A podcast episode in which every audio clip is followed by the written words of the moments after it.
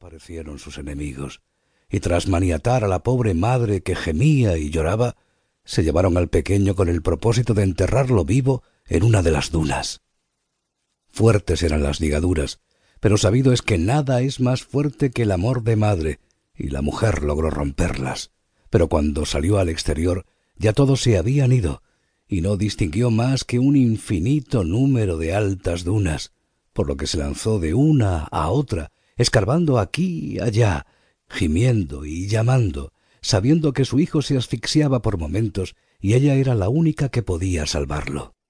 Y así le sorprendió el alba. Y así siguió un día y otro y otro, porque la misericordia de Alá le había concedido el bien de la locura, para que de este modo sufriera menos al no comprender cuánta maldad existe en los hombres. Y nunca más volvió a saberse de aquella infortunada mujer. Y cuentan que de noche su espíritu vaga por las dunas no lejos de la tumba del santón Omar Ibrahim, y aún continúa con su búsqueda y sus lamentaciones. Y cierto debe ser,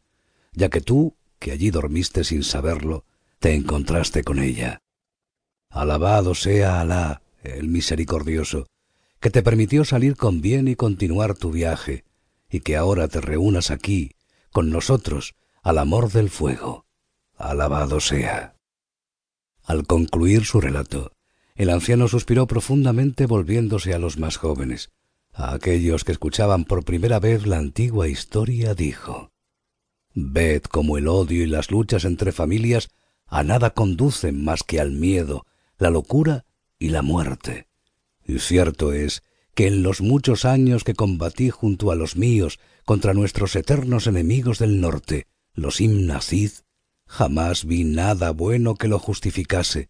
porque las rapiñas de unos con las rapiñas de otros se pagan, y los muertos de cada bando no tienen precio, sino que como una van arrastrando nuevos muertos, y las jaimas se quedan vacías de brazos fuertes, y los hijos crecen sin la voz del padre. Durante unos minutos nadie habló, pues se hacía necesario meditar sobre las enseñanzas que contenía la historia que el anciano Suilem acababa de contar.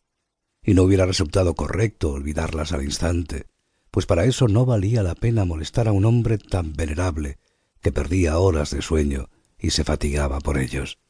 Al fin, Gacel, que había escuchado ya docenas de veces aquel viejo relato, indicó con un gesto de las manos que era hora de que todos se retiraran a dormir, y se alejó solo, como cada noche,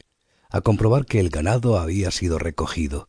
los esclavos habían cumplido sus instrucciones, su familia descansaba en paz y reinaba el orden en su pequeño imperio, constituido por cuatro tiendas de pelo de camello, media docena de shéribas de caña entretejidas, un pozo, nueve palmeras y un puñado de cabras y camellos. Luego,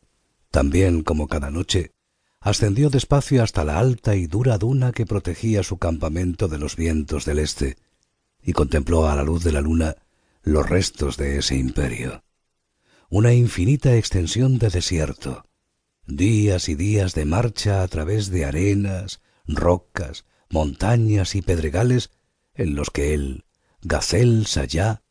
reinaba con dominio absoluto, pues era el único Inmushar allí establecido, y era, también, dueño del único pozo conocido.